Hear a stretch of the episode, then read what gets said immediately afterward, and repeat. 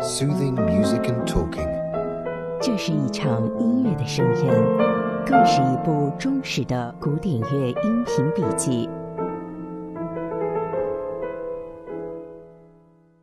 Welcome to soothing music and talking.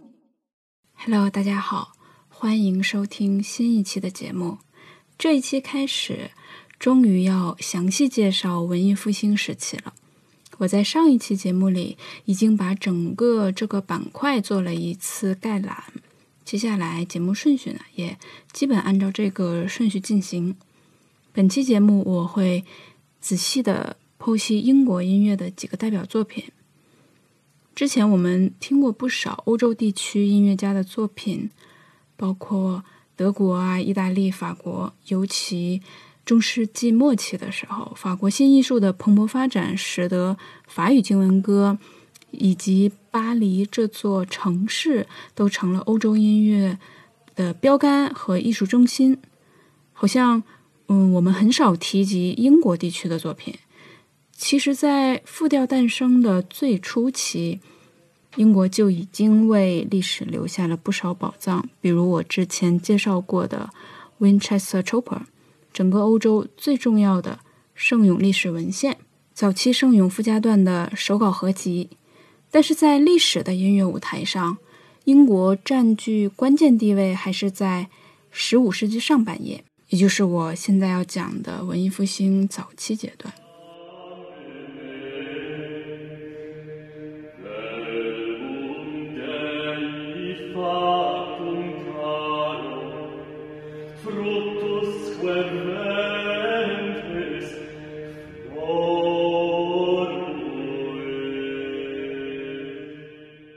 这段时期，英国出现了一位里程碑式的人物，是整个这个阶段最重要的音乐家。后世人们对他的追捧和推崇非常高，有时甚至会忽略同时期其他一些啊、同样杰出的音乐家。这个人就是 John Dunstable，约翰·邓斯泰布尔，生卒年大约是在一三九零到一四五三。按照这个生卒年来看的话，也可以归类到中世纪音乐。它刚好是在中世纪最最后的几年。他的墓志铭上是这样写的：说邓斯泰布尔是一位数学家、天文学家和音乐家。看来这又是一位全才。文艺复兴这段辉煌灿烂的历史真的是非常盛产全才。这应该跟当时的教育理念有关。不过，Dan Stable 生前最主要的职业还是作为音乐家，并且在英国的教堂担任过歌手。他的影响之广是在于他的独特风格传遍了整个西欧地区，对很多其他欧洲国家的音乐家产生了直接影响。Dan Stable 还在法国生活了许多年。并且后人推测他在法国期间结识了杜费和班舒瓦。据说呢，二者都是 Dunstable 的粉丝。对文艺复兴人声重唱感兴趣的朋友，很有可能都知道杜费，但未必了解 Dunstable。杜费这种大名鼎鼎的人物，竟然也是 Dunstable 的追随者。那么，这个 John Dunstable 究竟特别在哪儿呢？他的作品相比之前的中世纪晚期风格有什么不一样？我们还是先来欣赏一曲他的代表作，一首世俗题材的经文歌，感受一下它优美的旋律，还有自然流畅的节奏。Quanto grans et quam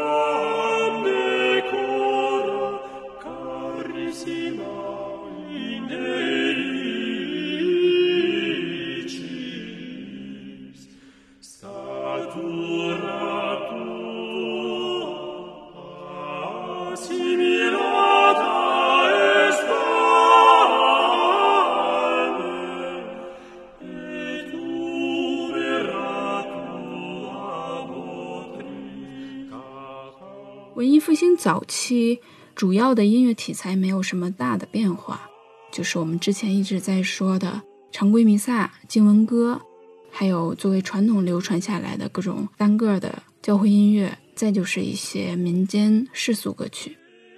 经文歌是最典型的承载历史变迁的一种题材。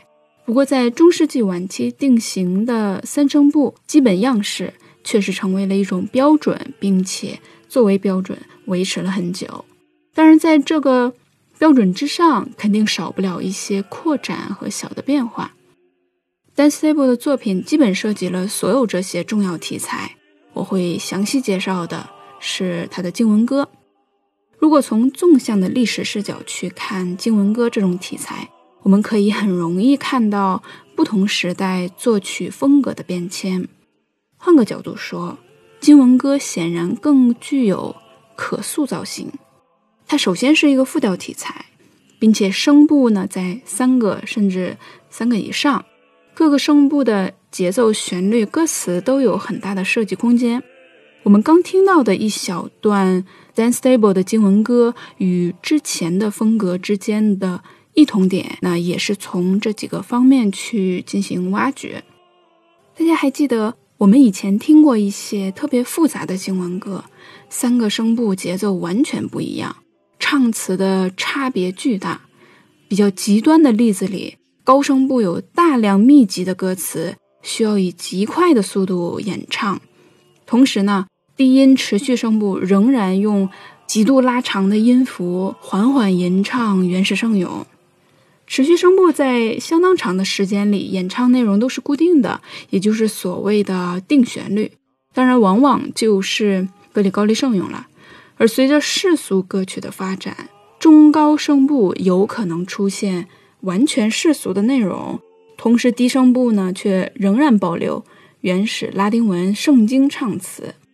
这段历史的过渡期，随着音乐艺术的进一步世俗化，以及等节奏的这种作曲技术的发展，在文艺复兴早期进入了新阶段。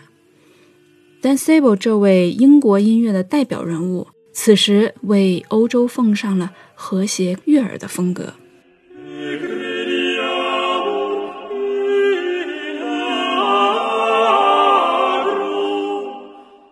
我们在分析音乐的时候，其实就是在分析音乐的几个基本要素，包括节奏啊、旋律、肢体、和声，还有音色等等。当然，对于歌曲，我们还要考虑歌词。其中呢，节奏是音乐的骨架，也是最显而易见的。咱们刚刚听到的乐句，三个声部一起演唱，很难听出来各自声部的节奏和旋律。所以呢，我把它拆解出来。首先，我们来听一下高声部。我用钢琴把这个声部弹出来。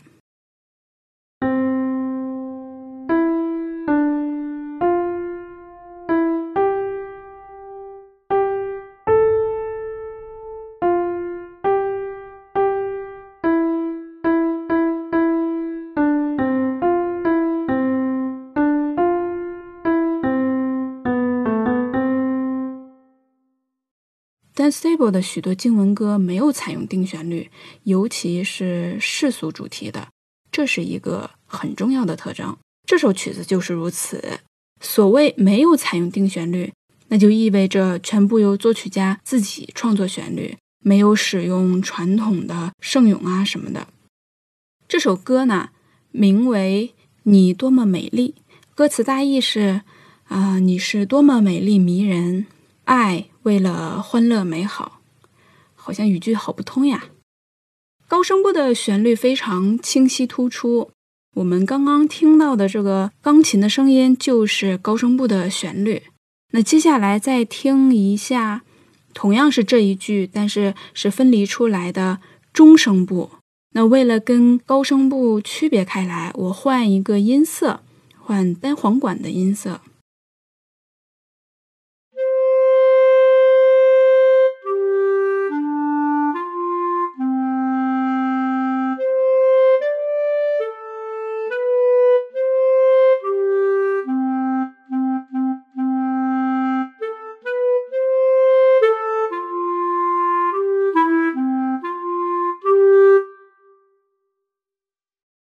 起来两个声部的整体的这个框架感觉是差不多的。这就是我前面说到的音乐的骨架，节奏上是比较一致的。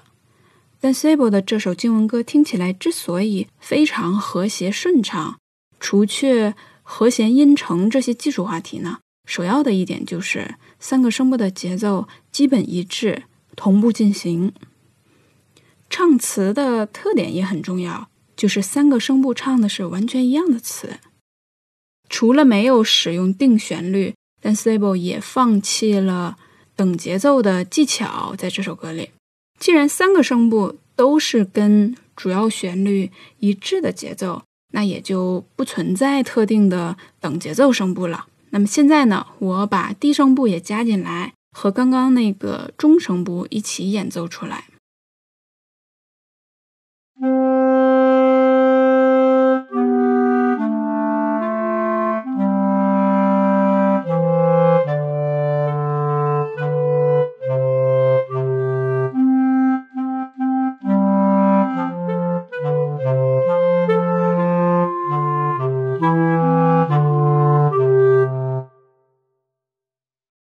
简单的两声部音乐对于我们的耳朵来说还是比较好分辨的。这样一来呢，大家应该比较清晰的体会到这首曲子的节奏了。既然三个声部都拆解完了，现在我们把它合起来听一下。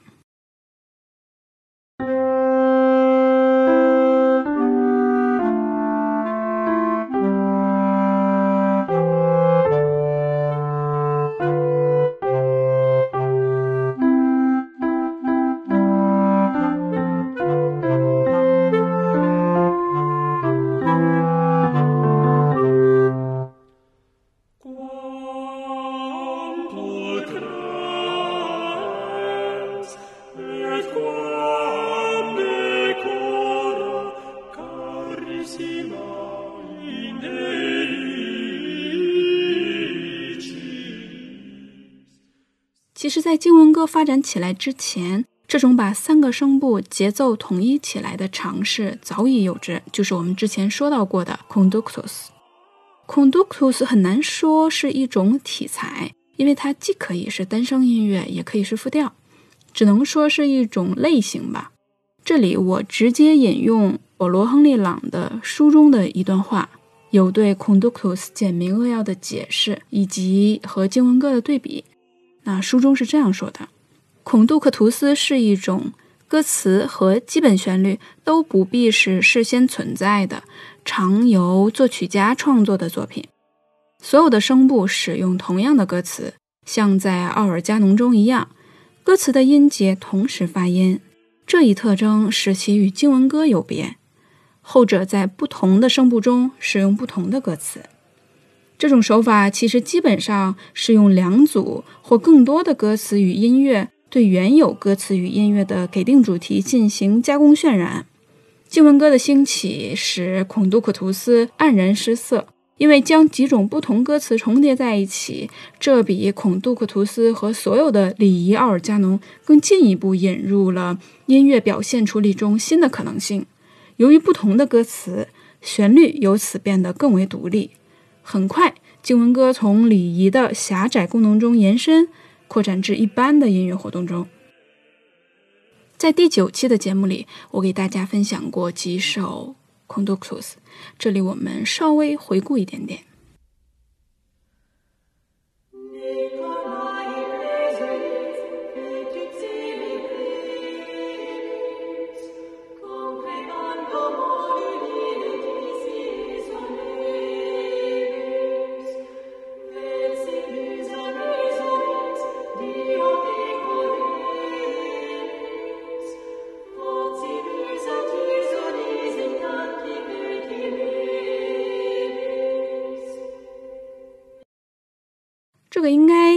比较容易听得明白，几个声部是完全一致的。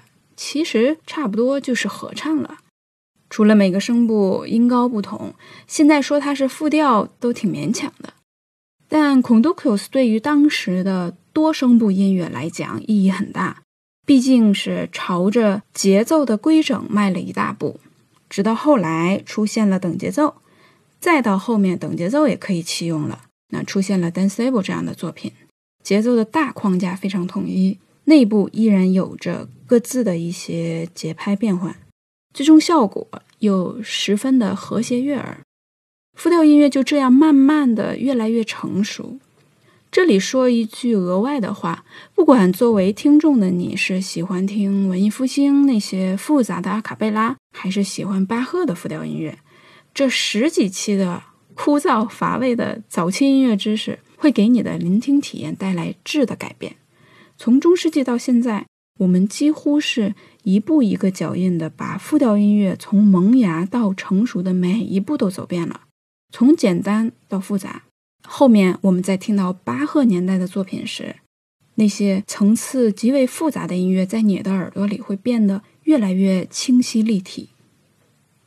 那么这首歌词一致、节奏比较统一的世俗主题经文歌，我们就剖析到这里。除了世俗音乐，Dan Stable 也有创作宗教主题的经文歌和弥撒等等，而宗教主题的经文歌就保留了传统的样式，包括使用定旋律、使用等节奏这些。但是，相比上一个世纪的定旋律经文歌，他的作品显然更悦耳流畅。从作曲技巧的发展视角来说，Dan Stable 的等节奏经文歌很有意义，很有赏析价值。他对等节奏的运用很巧妙。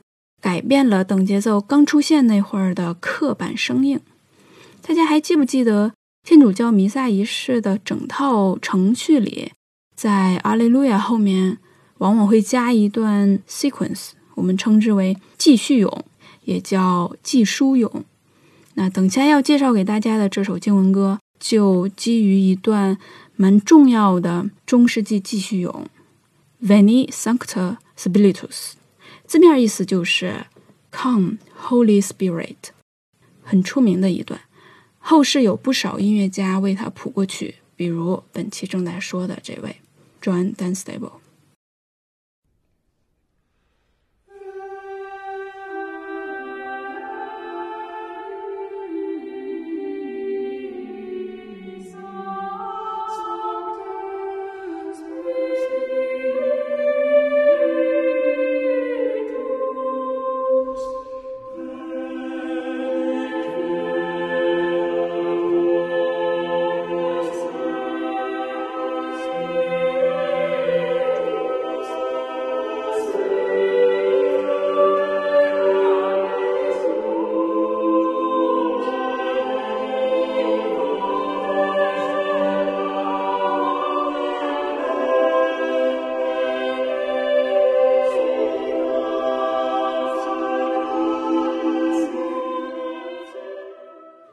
我给大家解析的第一首经文歌是没有使用定旋律的，但这首是风格比较传统的了，跟我们之前听到的很多经文歌一样，每个声部有相对独立的节奏和旋律，其中有一个没有什么旋律可言的若隐若现的低音声部，就是 tenor 持续声部，它以极度拉长了的音符吟唱传统圣咏。而等节奏就应用在 tenor 持续声部上。其实不难理解，这首歌的内容毕竟是教会音乐主题，所以呢，Danceable 使用传统方式创作。在他留存不多的十二首等节奏经文歌中，也基本都是宗教主题的。这首经文歌其实是四个声部的，聆听难度挺高的，尤其持续声部。本来持续声部在整曲里边，我们根本就是啥也听不出来的。这首歌很有层次感，两个低音声部并不是始终在歌唱的，许多地方有停顿，有的部分呢中音声部也会有停顿，所以整体上声音显得比较富有变化，很美妙。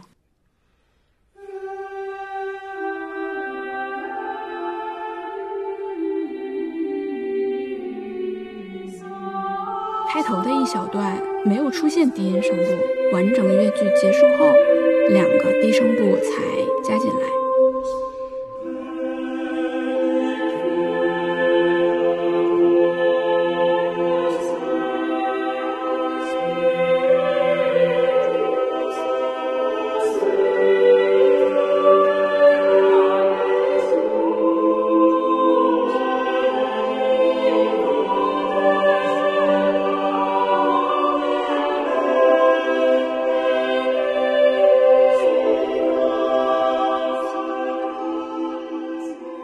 这里呢，再提醒一下大家，虽然各个声部都有自己的名称，比如 tenor 声部，准确的称之为持续声部或者定旋律声部，但我们不能讲 tenor 这个词的现代译法男高音不能这样说的。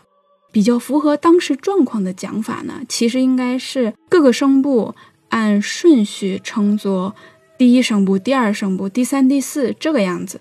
但是这么说的话，根本没有办法准确的表达是在讲低音区啊、高音区，更何况到底是从低到高来数一二三，还是反过来，本来就说法不一。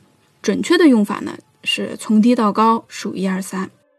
但是这个。数法呢，对于现代人来说，对于大部分人既有的概念是冲突的，所以我一般就用相对的说法，只要能够表述清楚在这首歌里边的中高低区域就可以了。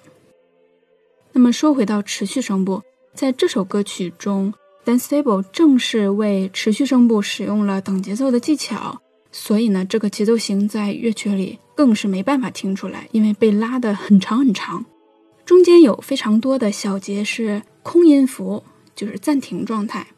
那我也是通过读谱子，然后又听了好多遍，才搞清楚这个节奏型。啊，我们可以来听一遍这个节奏型。我挑了一个长笛的音色来表现这个声部。这个声音会比较清晰明亮，同时呢，跟人声的融合也还不错，不会让你觉得太有违和感。那么，等一下大家要注意听，长笛没出现的地方，就说明这里是空拍。这次这个等节奏声部跟上次我给大家演示的那首很不一样，因为是在持续声部，音符太长了。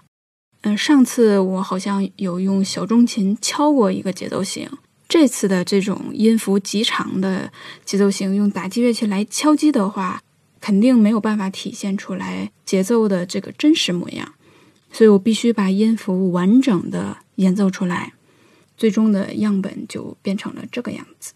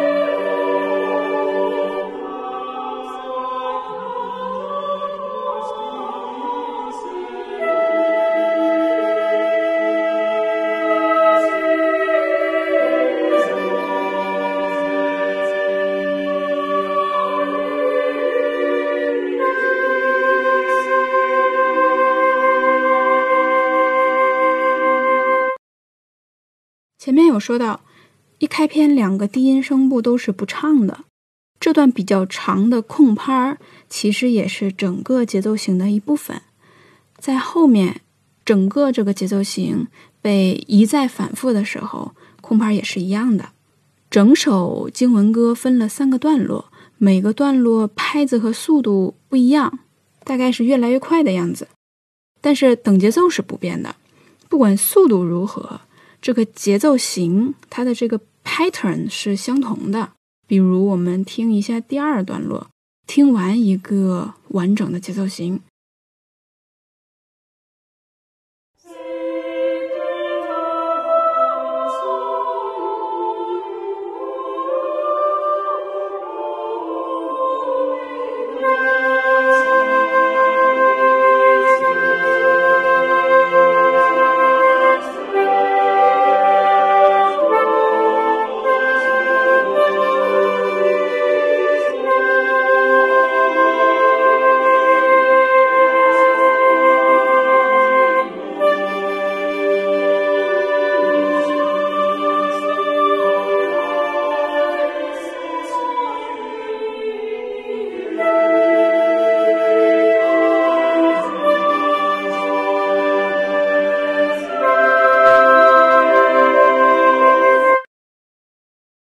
我是在编曲软件里制作这些声音。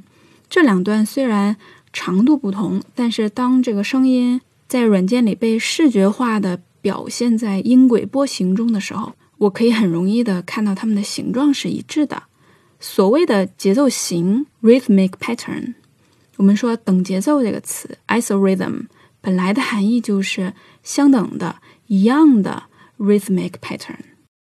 这四个声部我们可以简单的把它分成两组：高音区两个声部，低音区两个声部。那高音区的两个声部的准确名称应该叫 triplum、motetus，分别表示第三声部和中音声部。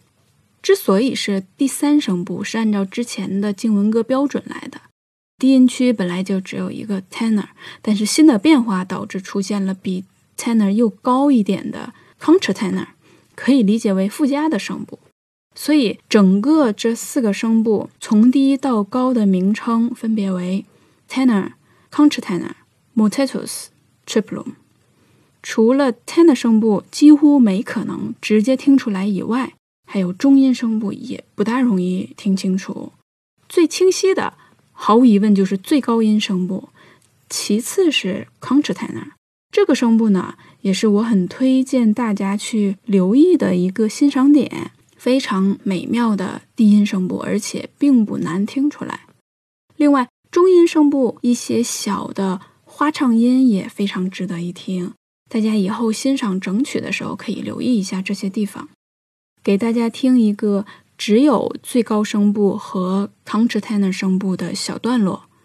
先从往前一个乐句的位置开始，低音有一个很长的 V 这样一个长词，这个长音符结束后，持续声部和中音声部就都暂停了。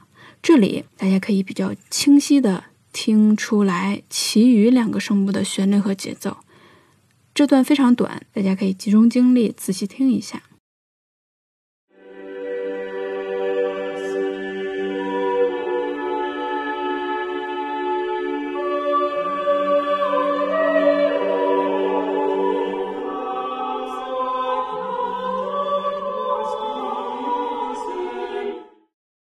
这样的地方，以及。前面我们听到的低声部在节奏型一开始都是空拍的段落，都是比较有趣的聆听点，对于我们体会不同声部的声音也很有帮助。我非常推荐大家看着谱子来听，这样也能跟上歌词，咱们的聆听体验会很不一样。我上传了一个视频，就是我这次用的《Veni Sancta》这首经文歌。整个视频呢，走的就是总谱，谱子跟着这个演唱走的，刚好可以边听边看。视频链接呢，在简介里有。Dan Stable 对于等节奏的运用还有非常重要的一点，和以往的仅给定旋律声部运用等节奏所不同的是，它给每一个声部都使用了节奏技巧。但是略有不同的是，到新段落节奏型可能会变化。这首曲子就是这样。而在一个段落之内，节奏型是同等反复的。虽然有个别两三个音符会稍有不同，但是呢，几乎对整体的呃节奏框架没有产生多大影响。不过，这个节奏型仍然是很长的一段 pattern，我们不太可能仅凭听觉记住和分辨。大家对这一点有个了解就可以了。我们只需要知道。Van Sable 的这些作曲技巧、作曲风格，对经文歌内在的规整和谐起到了相当的作用，并且对欧洲其他的音乐家产生了不少影响。我们最后再听一段他的另一首经文歌，声部结构、作曲技巧非常相似。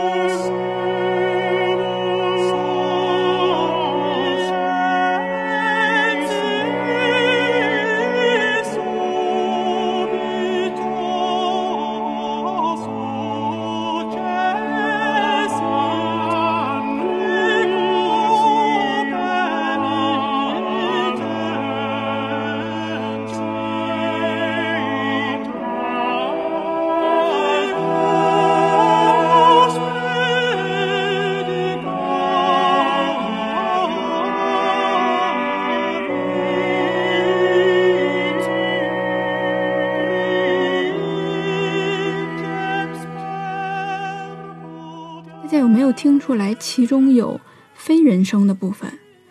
这首经文歌虽然也是四声部，但是 concertina 这个声部是没词儿的。这个声部呢是用乐器来演奏的。大家刚听到的这版录音，我也不知道是啥乐器，应该是某种木管乐器，听起来这个音色很像 bassoon。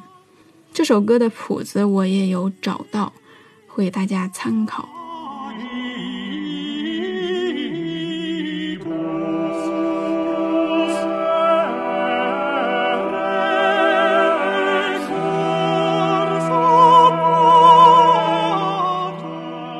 复调音乐讲到这里，前面很多名词估计大家也都忘记了，而且这些名词不仅说法多，定义也多，所以我想有必要再次进行整理，不必做一期节目去整理它，而是放到文章里。我会陆续整理资源，把文章更新出来。以前的参考文章以及将来的内容，我会全部整合到哔哩哔哩专栏里。以后呢，就不再更新豆瓣了。所有的文章会统一标题格式：soothing music and talking article，然后直接用数字编号。比如这首经文歌的谱子是图片形式，放在第十号文章里，就是 article 十。然后刚说的名词整理将会是第十一号文章，而另有一篇针对。Danceable 以及等节奏的参考文章则是在第九号文章里。这些我后边会陆续更新出来，以后这样讲这个编号好像也方便一点。最后还有一点内容是关于它的常规弥撒作品。大家还记得常规弥撒，也就是固定弥撒的那几个环节吧？之前有专门一期节目是介绍常规弥撒的。Dan Sable 据说他有创作两套常规弥撒，完整呈现他的整套弥撒的专辑好像非常少。整体来说，关于 Dan Sable 资料都不多，录音的唱片也挺少的。不过还是收集到一些。常规弥撒内容是固定的，我就不多说了。这次给大家听其中一首《羊羔经》（Agnus Dei），这是固定的五组弥撒环节的最后一项。嗯，也比较短，分三个小段落。Dan Sable 的这首弥撒和前面两个不一样，是个三声部弥撒。最开始有一句 plain chant，有一素歌圣咏，当然就是单声部的了，唱的就是开篇第一句 Agnus Day”，。我们来听听看。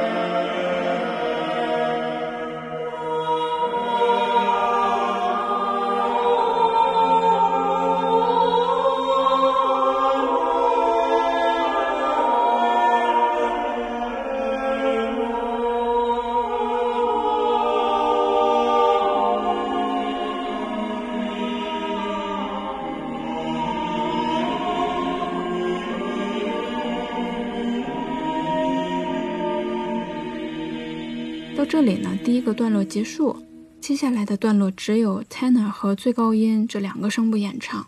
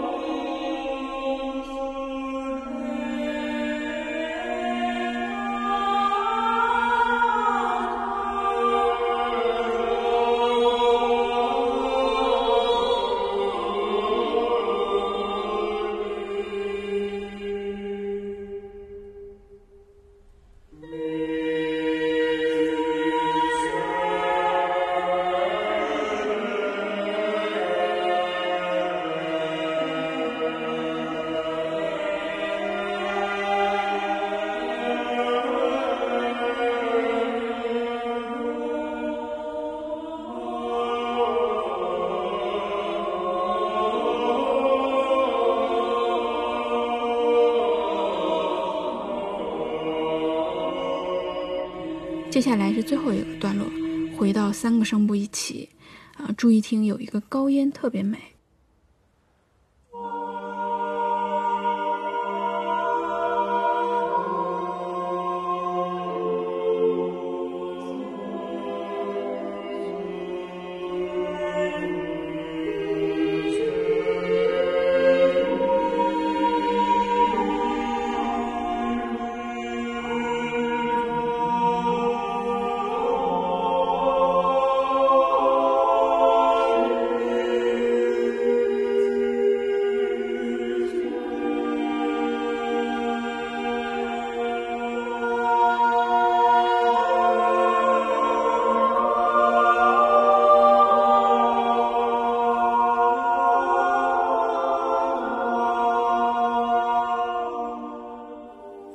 是一座里程碑，也是后世的引领者，更是连接中世纪和文艺复兴的桥梁。我还是想用保罗·亨利·朗的话来为他做个总结：邓斯泰布尔的作品超越法国经文歌的过时的严格技巧，旋律创意和自由装饰有惊人的创新和朴素大方的美。他的三部结构的音响之丰满。和声之纯净，不愧为几百年来人们敬仰的划时代的大师。好了，这期节目就到这里了，感谢大家的收听，我们下期再会。